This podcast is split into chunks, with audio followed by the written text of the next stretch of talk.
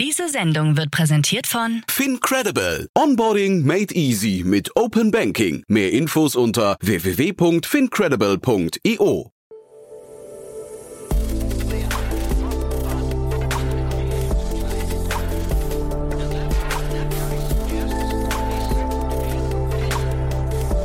Startup Insider Daily. Morgen Update. Einen wunderschönen guten Morgen und herzlich willkommen zu Startup Insider Daily. Mein Name ist Jan Thomas. Heute ist Freitag, der 27. August und das sind heute unsere Themen. Nach der DoorDash-Absage will jetzt anscheinend Delivery Hero bei Gorillas einsteigen. Netflix startet mit seinen ersten Spielen. Amazon eröffnet ein Forschungs- und Entwicklungszentrum in Dresden. Zwei Initiativen fordern den Rücktritt von Grünheides Bürgermeister. Und rund um das US-Startup Headspin äh, gibt es offensichtlich einen millionenschweren Betrugsfall, bei dem gerade Haftbefehl gegen einen der Mitgründer erlassen wurde. Im Rahmen der Reihe Investments und Exits begrüßen wir heute Daniel Wild von Mountain Alliance. Und ja, wir haben zwei tolle Themen besprochen, muss ich sagen. Eines davon, da kam gerade heute die News, da wird auch der Gründer in den nächsten Tagen bei uns zu Gast sein. Dazu aber später mehr. Bevor wir jetzt reingehen in die Nachrichten mit Anna Dressel, ihr hört es vielleicht schon ein bisschen an meiner Stimmung. Ich ähm, bin, äh, ich stehe noch so ein bisschen unter Schock, muss ich sagen, und bin echt niedergeschlagen, denn mich hat gerade ein Freund angerufen, der mir erzählt hat, dass äh, einer unserer Stammgäste, Christian Hoppe von der Silicon Valley Bank, verstorben ist. Und äh, ja, ich möchte das zumindest äh, mit euch hier teilen, denn äh, das ist eine Sache, die geht mir natürlich relativ nah. Ich kannte Christian jetzt nicht seit vielen Jahren, sondern erst hier durch den Podcast. Aber ihr könnt euch ja vorstellen, ähm, wir haben natürlich immer hier mit den Gästen, das merkt ihr ja vielleicht auch, Vor- und Nachgespräche und da lernt man sich kennen. Und Christian hat mir von seiner schweren Krankheit erzählt und ich war immer, immer zutiefst beeindruckt, muss ich sagen, äh, wie, wie kämpferisch er sich gegeben hat. Ähm, der, also er hat sich darauf eingestellt, dass er sein Leben mit dieser Krankheit verbringen wird. Christian ist 44 äh, Jahre alt geworden, das muss man, muss man vielleicht dabei auch verstehen, hinterlässt eine Frau und zwei Kinder. Und äh, wir hatten hier alle den Eindruck, es wäre eigentlich alles äh, überwunden oder mehr oder weniger überwunden. Und äh, ja, Christian wollte eigentlich jetzt einen ausgedehnten Urlaub verbringen und dann anschließend hier mit voller Energie zurückkommen. Also ihr könnt verstehen, das trifft mich schon sehr. Ähm, von daher auf diesem Weg vielleicht nochmal das herzliche Beileid an äh, die Familie. Wie gesagt, Christian ist ein ganz, ganz toller Mensch, so wie ich ihn kennengelernt habe. Und das ist natürlich immer tragisch, wenn sowas passiert. Die, die Guten gehen immer zuerst. In diesem Sinne, seht es mir bitte nach und ja, jetzt die, kurz die Verbraucherhinweise und dann die Nachricht mit Anna Dressel. Werbung. Hi, hier ist Nina, Content Managerin bei Startup Insider. Suchst du deine nächste große berufliche Herausforderung? Dann melde dich bei uns. Wir suchen aktiv nach neuen Teammitgliedern, die Startup Insider zum führenden Informationsmedium der deutschsprachigen Startup-Szene machen wollen. Aktuell suchen wir Sales Manager, Customer Success Manager, Finanzmanager sowie Werkstudenten in den Bereichen Sales, Product und Content. Aber auch wenn keine passende Stelle dabei ist, melde dich trotzdem bei uns. Wir suchen immer nach leidenschaftlichen Menschen, die mit Startup Insider Großes bewegen wollen. Also, um mehr zu erfahren und dich zu bewerben, geh jetzt ganz einfach auf startupinsider.de/slash insider. Startup Insider Daily. Nachrichten. Let's cooperate. Delivery Hero soll bei Gorillas einsteigen. Beim 10-Minuten-Lieferdienst Gorillas sieht es in letzter Zeit nicht mehr so rosig aus wie zuvor. Grund dafür waren Kundenrückgänge, Proteste von Gorillas Fahrern und die Ausdehnung des Marktes mit weiteren 10-Minuten-Lieferdiensten. Nun verkündete das Manager-Magazin, dass Delivery Hero-Chef Niklas Östberg in das Unicorn Gorillas investieren möchte. Auf Nachfrage von Gründerszene gab es seitens Delivery Hero keine genaue Bestätigung, doch Insidern zufolge stehen die beiden in den finalen Verhandlungen. Auch bestehende Investoren, darunter der chinesische Internetgigant Tencent und der US-Hedgefonds Coacher Management, wollen sich offenbar mit einer Zwischenfinanzierung an der Runde beteiligen. Der vorher geplante Deal zwischen Gorillas und DoorDash ist laut Medienberichten gescheitert, weil es zu keiner Einigung bezüglich einer gemeinsamen Strategie gekommen sei. We think it is in everyone's best interest that you resign. Initiativen fordern Rücktritt von Grünheides Bürgermeister. Teslas Gigafactory Berlin-Brandenburg steht bislang unter keinem besonders guten Stern. Zu den bisherigen Problemen tauchen jetzt noch Aussagen des amtierenden Bürgermeisters der Gemeinde Arne Christiani auf, die Kritikern des Bauvorhabens in die Hände spielen dürften. Wie die Berliner Zeitung und andere Medien übereinstimmend berichten, gab der parteilose Bürgermeister von Grünheide einem niederländischen Fernsehsender ein Interview, in dem er die Bedeutung der Fabrik für die Region beteuerte. Die Gemeinde Grünheide hat den Jackpot gewonnen, ohne Lotto zu spielen. Wir wissen, dass wir eine einmalige Chance kriegen. Brisant waren jedoch seine weiteren Ausführungen. Es muss ja nicht heißen, dass ich unbedingt der größte Verfechter der Demokratie bin. Das bin ich nicht. Nö. Ich muss nach den Spielregeln spielen, aber deshalb muss ich nicht der Verfechter dieser Methode sein. Da der Vorwurf nun lautet, der Bürgermeister habe nichts für die Demokratie übrig, fordern die Bürgerinitiative Grünheide und der dahinterstehende Verein Natur und Landschaft in Brandenburg seinen Rücktritt. Amazon eröffnet Forschungs- und Entwicklungszentrum in Dresden.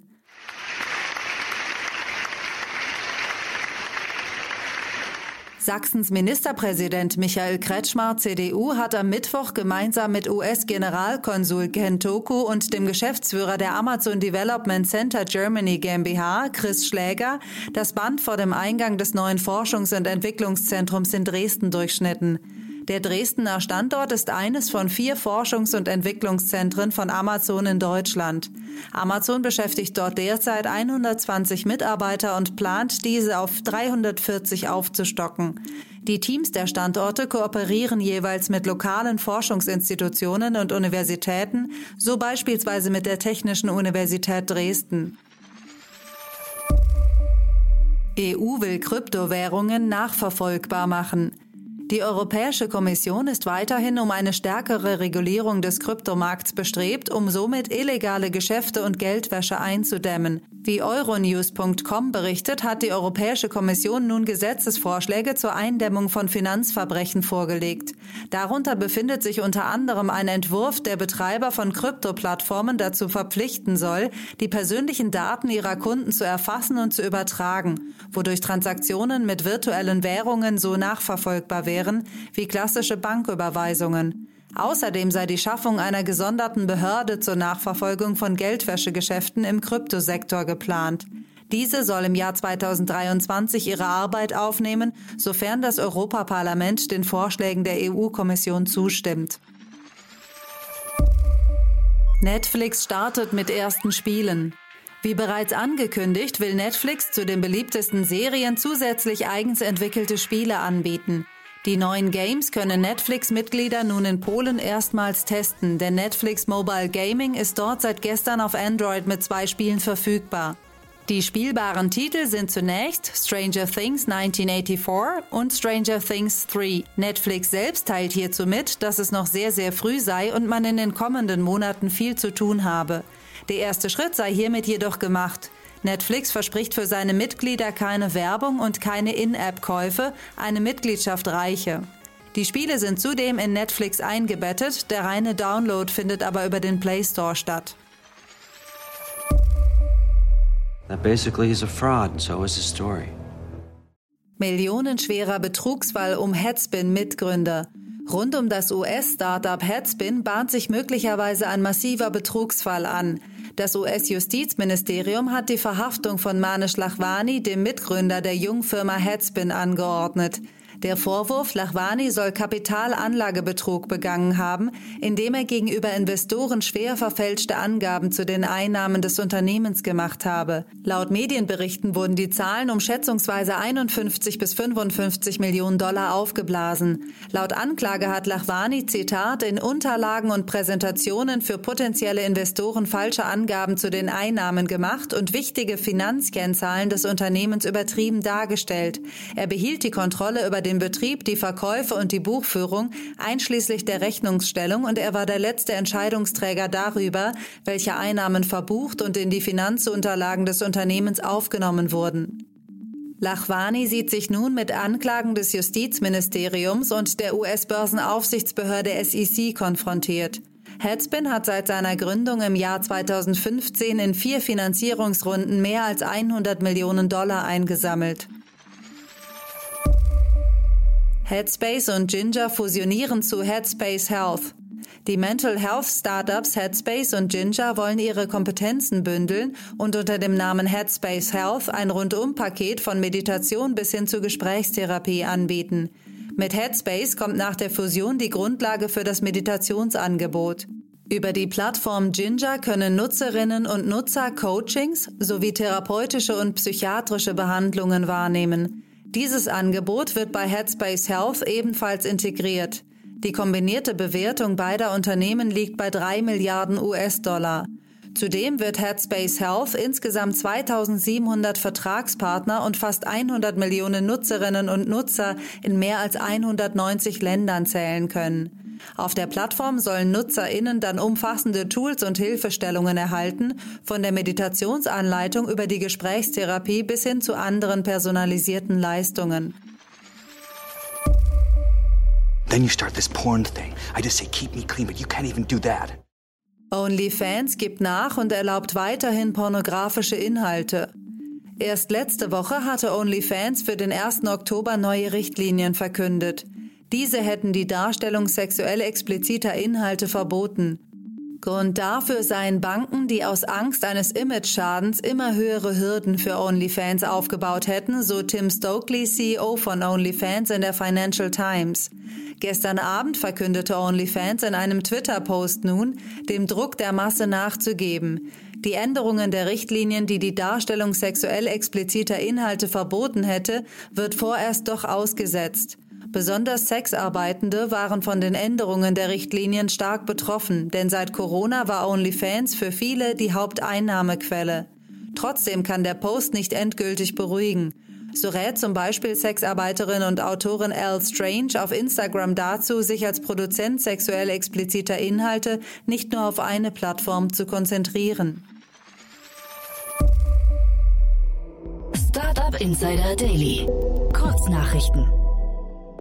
Wer vorab über neue Samsung-Produkte berichtet, muss jetzt mit drakonischen Strafen rechnen, da Samsung stärker gegen Leaks vorgehen wird. Medien, die geleakte Informationen verbreiten, erhalten mitunter Briefe, in denen mit Samsungs Anwälten gedroht wird. Collins Aerospace, eine Tochtergesellschaft des Luft- und Raumfahrtkonzerns Raytheon, gab Anfang der Woche einen Auftrag im Wert von 2,6 Millionen Dollar für ein Umweltkontroll- und Lebenserhaltungssystem bekannt. Um wen es sich bei dem Auftraggeber handelt, verriet das Unternehmen nicht. Die Tierschutzorganisation Paws Chicago hat eine Kryptospendenaktion namens Doge Nations initiiert, mit der herrenlose Tiere rund um Chicago vor dem Einschläfern bewahrt werden sollen. Anders als in Deutschland dürfen Tierheime in den USA bei drohender Überfüllung Tiere töten.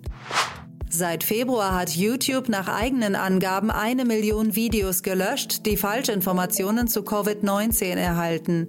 Die Verbreitung von Verschwörungstheorien über die Plattform bleibt aber weiterhin ein Problem, da sie oft widersprüchliche Informationen enthalten und nicht immer klar zu erkennen ist.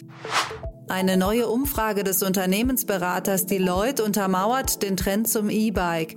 So gaben von 11.250 befragten Personen in 20 Ländern 39 Prozent an, ein Fahrrad mit elektrischem Antrieb gekauft zu haben. Als Kaufgründe gaben sie vor allem die Motivation zur sportlichen Betätigung und ein wachsendes Gesundheits- und Nachhaltigkeitsbewusstsein an.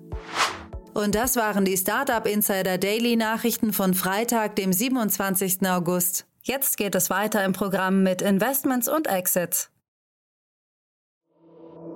Startup Insider Daily.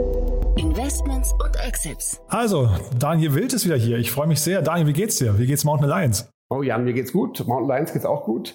Ähm, gestern habe ich eine Börsenkonferenz gehabt in Hamburg, heute sitze ich in Berlin, heute Abend wieder in München, alles part of the job. Aber jetzt mit Spaß bei dir im Podcast. Super, aber bevor wir loslegen, erzählt doch trotzdem noch mal ganz kurz, was ihr macht für die, die euch noch nicht kennen. Na klar, also Mountain Alliance ist ein börsennotierter Venture Capitalist. Wir haben 27 Beteiligungen, letztes Jahr einen Börsengang gemacht mit, äh, mit Exasol. Firmen wie Lingoda sind bei uns im Portfolio, die sich gerade stark entwickeln, also im E-Learning-Bereich da kommt auch gleich ein ähnliches Thema oder ein verwandtes Thema vielleicht. Also insofern, wir sind ähm, an 27 Firmen beteiligt, machen jedes Jahr zwei bis drei Verkäufe und sind halt der schnelle, einfache Weg, sich an aufstrebenden digitalen Firmen zu beteiligen ohne in Venture Capital Fonds investieren zu müssen. Und du hast mir mal gesagt, du freust dich, wenn sich Menschen mit Portfolios bei euch melden, ne? Absolut. Das am allerliebsten, weil weiter wachsen tun wir, indem wir ganze Portfolien kaufen Wir machen auch mal mit Direktinvestments, aber tendenziell kaufen wir Portfolien zu. Und dann, äh, ja, du hast heute zwei tolle Themen mitgebracht, die sind jetzt nicht von euch, aber ähm, sind trotzdem super spannend, finde ich. Äh, und das erste, da haben wir gerade im Vorfeld schon drüber gesprochen, das erinnert mich so ein bisschen an DigiPage, aber ähm, äh, Digi, Digistore 24, Entschuldige.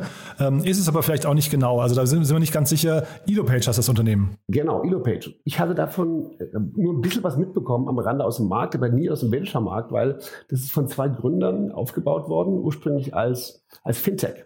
Also die Gründer heißen Özkan Akidic und Tolga Önal, kenne ich beide nicht, aber coole Gründer, weil die wollten erst so eine Art Venmo, also Peer-to-Peer-Zahlungssystem machen. Und dann haben sie gesehen, gibt es alles schon, haben sie ihr Modell umgebaut und sind heute ein Off-the-Shelf-Anbieter von einer, einer Bezahllösung für Leute, die Inhalte verkaufen wollen. Also Beispiel, Burda oder Sport 1 bieten Bezahlinhalte hinter einer Paywall an, nutzen dafür Elopage. Aber jeder, auch du, wenn du jetzt sagst, du willst Podcasten beibringen, oder ich, wenn ich sage, ich will Venture Capital beibringen, könnte quasi sagen, ich mache jetzt einen Kurs und den packe ich ganz schnell auf so eine Elo-Page, habe Abrechnungssysteme und kann gleich loslegen. Das machen die. Also wenn man es weiterdenkt, könnte man fast sagen, die schwimmen aus so einem gleichen Teich, fast wie, ähm, wie heißen sie hier, OnlyFans, ne? Ja, genau. Vielleicht, also, vielleicht ohne, ja. vielleicht ohne, ohne den, den, den, Porno, den, den, den, den Erotik-Part, der mhm. bei OnlyFans auch eine Rolle spielt. Aber mhm. ja, richtig. Ich würde vor allen Dingen sagen, die spielen aber auch noch in einem anderen Bereich. Und zwar in letzter Zeit sind ja auch gerade während Corona die ganzen Themen wie, wie Masterclass und so groß geworden, Meisterklasse in Deutschland. Also da wird dann mit viel Aufwand ein Portal gebaut und in diesem Portal können dann Profis oder weniger Profis tolle Kurse anbieten. Meine Masterclass hat halt das auf sehr hoher Qualität, aber von der technischen Voraussetzung kann man das sofort machen. Also wenn du jetzt ein super Koch bist, kannst du sofort deinen eigenen Kochkurs anbieten. Und da muss ich sagen, das ist schon beeindruckend, was da gerade jetzt für die Creator Economy äh, möglich ist und wie einfach Menschen dazu ihren eigenen Unternehmern werden können. Und, und so, vor, so, so, bei der Mountain Alliance vor, vor, vor zehn Jahren mal mit Alfons Schubeck zusammen einen Online-Kochkurs gelauncht. Das war, ja, da haben wir quasi noch fernsehmäßig produziert. Und dann mussten wir das irgendwie abrechnen. Also das war richtig aufwendig. Und heute geht es mit drei Klicks. Ja, und ich kam jetzt auf OnlyFans, weil die jetzt in den letzten Tagen immer wieder bei uns in der, in, im, Podcast waren, äh, als Pressemeldung oder als Meldung, einfach als News, weil die sich ja gerade umpositionieren. Ne? Die wollen raus aus dieser dunklen Ecke, wenn ich es richtig verstanden habe, und wollen genau, also die, diese Beispiele, die du gerade nennst, so äh, Kochen und auch Do-it-yourself und sowas, das sind eigentlich genau die Themen, die die jetzt irgendwie besetzen wollen. Also von daher das mache ich mit dem gleichen Teich. Wahrscheinlich treffen die sich dann schon irgendwo.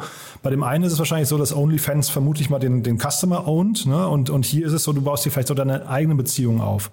Ja, genau, richtig, ganz genau. Das ist, glaube ich, hier ein wichtiger Punkt. Wenn du so Influencer bist und dann halt was ein bestimmtes Skill verkaufen willst, dann hast du halt gleich deine eigene Audience. Also die sind seit drei Jahren profitabel. Das haben wir schon darüber gesprochen. Ne? Ich bin immer beeindruckt, wenn Unternehmer Bootstrap das schaffen und die wollten eigentlich auch nie Investoren. Brauchen sie auch nicht. Ja, 40.000 Kunden und von über drei Millionen Kunden, äh, Endkunden die Zahlungen abgewickelt. Und, und dazu eben große Kunden wie Boda und so weiter. So, was wollen sie jetzt? Machen jetzt die allererste Finanzierungsrunde mit 32 Millionen. Bewertung steht da nicht, aber klar ist, bei der Bewertung, bei dem Semmel muss das 100 Millionen drüber sein. Investoren sind Target Global, Partech und Avid Ventures aus den USA. So, und warum haben sie das gemacht? die wollen jetzt richtig Gas geben. In Corona sind sie gewachsen. Jetzt wollen sie international expandieren, von 70 Mitarbeitern auf 300 aufstocken. Und da haben sie sich jetzt Investoren gesucht, die nicht nur Geld haben, denn das gibt's halt überall, sondern eben auch mithelfen können bei Internationalisierung. Ja, und ich habe also von den Eckdaten mal, ich habe gelesen, die haben äh, Zahlungen abgewickelt von über drei Millionen Konsumenten, ja, und mhm. nehmen jedes Mal eine Transaktionsgebühr von 3,9 Prozent. Das klingt schon nach richtig, richtig viel Geld, ne? Genau, also also ich würde auch sagen, die Umsätze könnten schon in einem sehr, sehr ordentlichen Bereich sein. Insofern haben die sich auch mit 70 Mitarbeitern gut finanzieren können.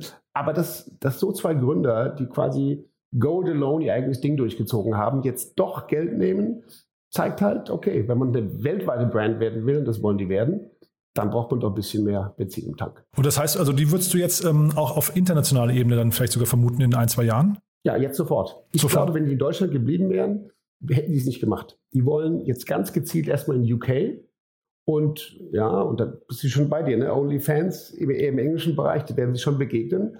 Aber ich glaube, aktuell ist in dieser Creator Economy für viele Wettbewerber Platz und die scheinen es gut zu machen. Ich würde die als so eine Art Shopify für Content sehen. Ja? uns geht für mich eben auch, weißt du, Lingoda, wir haben eine super spannende, super schnell wachsende, 100% im Jahr Sprachlernplattform, ne? Lingoda aus Berlin. Aber über so eine Software hier können halt auch andere Leute anfangen, Educational Contents anzubieten. Ich bin sicher, das wäre bei der nächsten äh, Corona-Krise, die hoffentlich nicht kommt, wird es da Lehrer geben, die, äh, die unterrichten oder andere Dinge tun. Ist das hinterher quasi die Quintessenz, dass dann also alle erfolgreichen Modelle sich irgendwann in so ein Plattformmodell entwickeln müssten oder können? Also ist das quasi immer, wird es immer noch einen Challenger geben, der quasi so einen draufsetzt? Ja, also ich glaube, am Ende ist, also ich weiß auch nicht, ob es Winner-Takes-all-Modelle sind, aber ich glaube, dass in Richtung Plattform gegangen wird, um dann wirklich stark wachsen zu können. Das glaube ich schon. Also wenn man so sieht, diese, Platt, diese, diese Businesses, die gebaut wurden, für einzelne Contents, also aus Sicht der Medienhäuser oder aus Sicht von so Masterclass oder so. Das scheint dann aus Sicht von so einem Blick wie jetzt ähm, äh, Elopage, da haben die anderen viel zu kurz gesprungen. Die Jungs bauen die Software, bauen die Plattform und jeder kann machen, was er will. Und das scheint sehr stark zu skalieren. Also bin, behalten wir mal im Blick, vielleicht kriegen wir die auch mal in den Podcast hier rein. Ähm, ist auf jeden Fall ein sehr, sehr spannendes Thema, finde ich. Und äh, ich hatte die vorher gar nicht auf dem Schirm, aber wie du sagst, die, die sind ja auch nirgendwo aufgetaucht durch irgendwelche Investoren-News oder so. Ja? Nee, also ich habe die Seiten schon mal gesehen. Ich habe Leute mal angesprochen, dass sie darauf was machen würden, aber im Investorenbereich überhaupt nicht. Sitzen am Kudamm in Berlin, also die könnten ganz entspannt mal bei dir vorbeischauen. Total cool. Ja, ich lade die mal ein. Und dann Sehr hast gut. du noch ein anderes Unternehmen mitgebracht, das ist, glaube ich, auch von einem Deutschen, hast du mir erzählt, ne? Habe ich richtig verstanden? Ja, das sind drei Gründer. Shelf.io. Ja, das ist von Colin Kennedy, Tobias Jeckel, ist mit Sicherheit ein Deutscher, und Sidarius Tekara Perotta, ähm, drei Gründer, USA, also amerikanische Company. Super spannend. Die erste Runde ist jetzt die zweite Runde gerade passiert. Die erste war 6,5 Millionen und jetzt die Series B, ein Jahr später, 52,5 Millionen US-Dollar. Lead-Investoren, Tiger Global, ja, ich meine, die machen ja auch sehr, sehr, sehr viel, sehr schnell zur Zeit. Und Inside Partners, die auch äh, sehr aktiv sind. Bewertung weiß man nicht, aber das ist eine Company, deren übergeordnetes Ziel ist die Vereinfachung von Wissensmanagement in Unternehmen. Vor allen Dingen Unternehmen, die heute wie die meisten über alle Kontinente verteilt sind. Das hat mich an meine Zeit als Unternehmensberater erinnert. Da haben wir immer gesagt, wenn Siemens wüsste, was Siemens weiß. Aber es ist ja klassisch. Ne? Ein Großunternehmen weiß unglaublich viel zu Themen und zu Problemlösungen, aber kriegt dieses Wissen nicht in der Sekunde, wo es zählt, an den das braucht. Hm. Das setzt aber, das setzt aber ziemlich äh, starke Strukturen voraus. Ne? Also ich habe auch zum Beispiel gesehen, HelloFresh ist ein Kunde von denen. Das setzt dann voraus, dass HelloFresh seine Prozesse komplett im Griff hat, um überhaupt in so kleinen, also man muss sich das ja so vorstellen wie so einen kleinen Bot eigentlich, ne? der, der dann die ganze Zeit quasi konkrete Antworten gibt. Und diese konkreten Antworten bedeuten, da muss eine Struktur sein. Richtig, wobei ich glaube, das sind jetzt zwei Dinge. Das eine ist, was die eigentlich machen wollen, Shellfire, ist eine Lösung, wo, sie, wo du alle Informationssysteme des Unternehmens verbindest, also Salesforce, SharePoint, Zendesk, was immer es gibt, und daraus Anfragen von Mitarbeitern des Unternehmens in unterschiedlichen Bereichen, Vertrieb oder auch Technik, zu beantworten. Ihr erstes Vertical, was sie jetzt ausgerollt haben und wo man denkt, das machen sie, aber eigentlich machen sie viel mehr als das, ist Customer Service. Also ihr erstes Vertical ist, das habe ich mir angeschaut, das ist super, der Kundeanfrage kommt rein, es sitzt ein Agent am Chat oder am Telefon und parallel erkennt die AI, worum geht's und macht dem lebenden Agenten, also dem echten Menschen, Vorschläge, wie er antworten kann. Und das finde ich super spannend, weil natürlich ähm, die Software, weil die mit den ganzen Systemen verbunden ist, kann sehen, ah, sowas will der Kunde, hier passt doch das und macht die Vorschläge. Ich habe sowas das erste Mal gesehen in Japan vor drei Jahren bei einem super wachsenden Direktvertriebsunternehmen für Versicherungen. Die Japaner haben eine alternde Gesellschaft. Das heißt, die haben ganz viele alte Callcenter-Mitarbeiter eingestellt. Die waren alle 60 plus. Und die wurden neu angelernt. Und da die nie so schnell wären mit den Wissen und mit den Themen, hat man live zuschauen können, wie die telefonieren.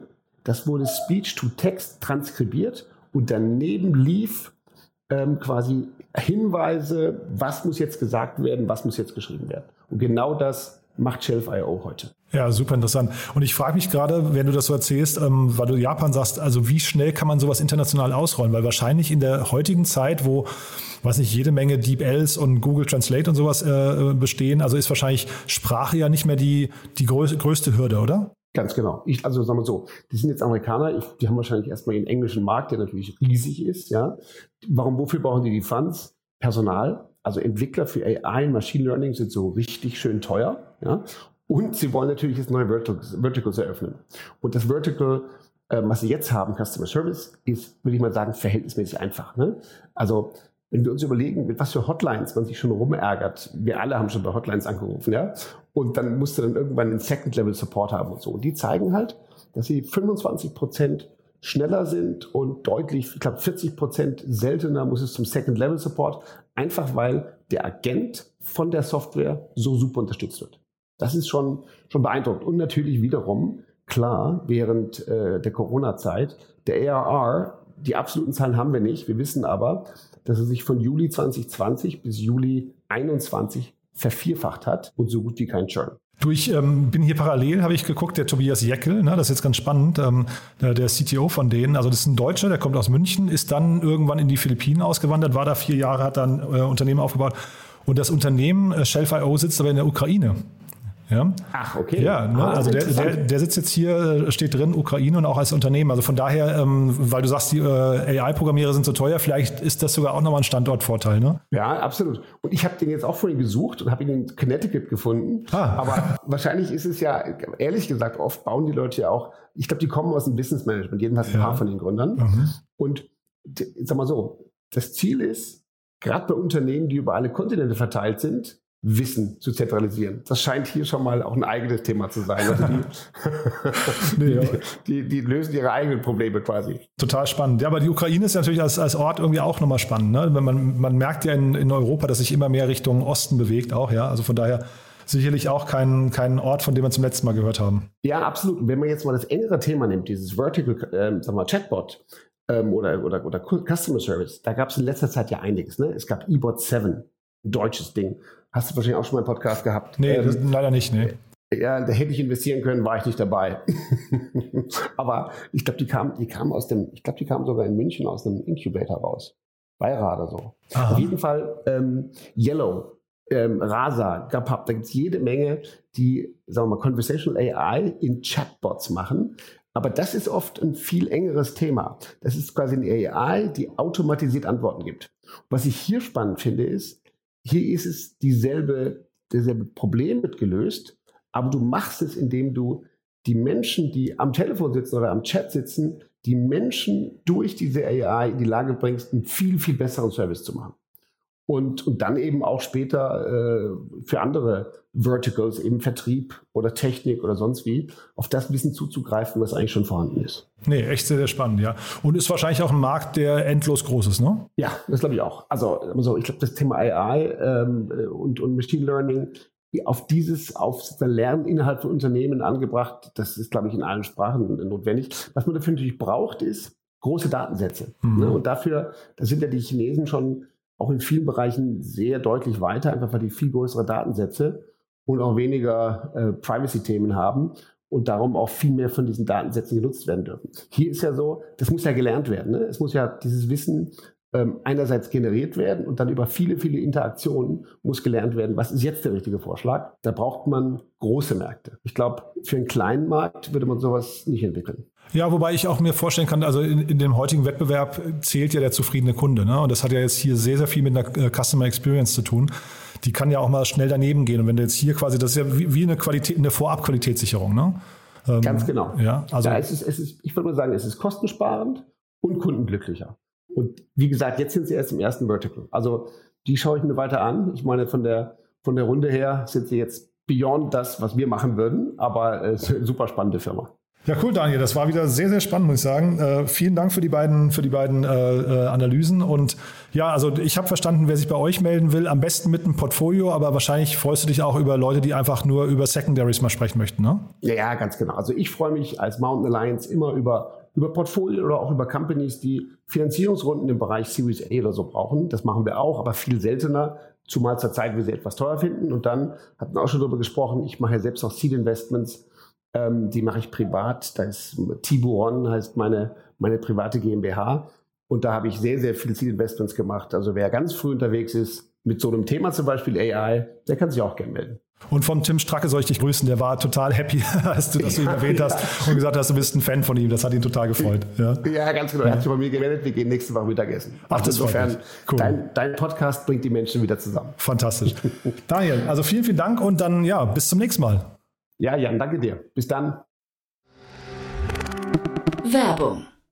Hi, hier ist Moritz, Marketing und Growth Manager bei Startup Insider. Wenn du über die verschiedensten Themen immer auf dem neuesten Stand sein möchtest, dann empfehle ich dir auf jeden Fall unsere Newsletter auszuprobieren. Von unserem täglichen Morning Briefing Startup Insider Daily zu unseren themenspezifischen Newslettern wie Krypto und Web3, Investments und Exits oder KI Kompakt bist du mit unseren Newslettern immer top informiert. Falls du interessiert bist, kannst du dich jetzt ganz einfach kostenlos anmelden und zwar unter startupinsider.de/slash insider.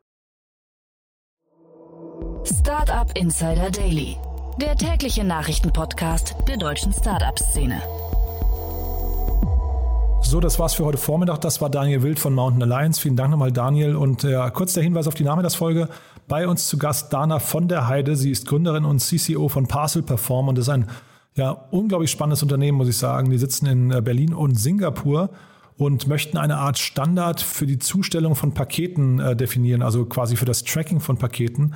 Und haben sich gerade im Rahmen einer Series A-Finanzierung 20 Millionen US-Dollar gesichert. Äh, ist ein super spannendes Gespräch, kann ich euch jetzt schon ans Herz legen, nachher nochmal reinzuschalten. Ab 14 Uhr geht's weiter. Dann ist auch Michael Hänisch bei uns zu Gast. Er ist der CEO und Co-Founder von Freaks for You Gaming. Und da, und auch das ist sehr spannend, zum einen die Brücke zur gestrigen Folge mit Dirk Graber von äh, Mr. Specs, ähm, denn auch der gleiche Investor, der bei Mr. Specs investiert hat, hat auch dort investiert, nämlich 15 Millionen Euro. Aber wir haben vor allem über den E-Sports-Markt gesprochen. Ist ja ein Thema, das bei uns hier relativ zu kurz kommt, muss man sagen, und äh, nichtsdestotrotz nicht minder wichtig ist, denn äh, das ist ja weltweit eigentlich die größte Medienbranche derzeit. Also von daher zwei richtig coole Themen. Nachher nochmal meine Empfehlung, nochmal reinzuhören. Ab 14 Uhr geht's weiter. Falls wir uns nicht mehr hören, euch ein wunderschönes Wochenende. Ja, und äh, genießt das Leben. Bis dahin, alles Gute. Ciao, ciao. Diese Sendung wurde präsentiert von Fincredible. Onboarding made easy mit Open Banking. Mehr Infos unter www.fincredible.io.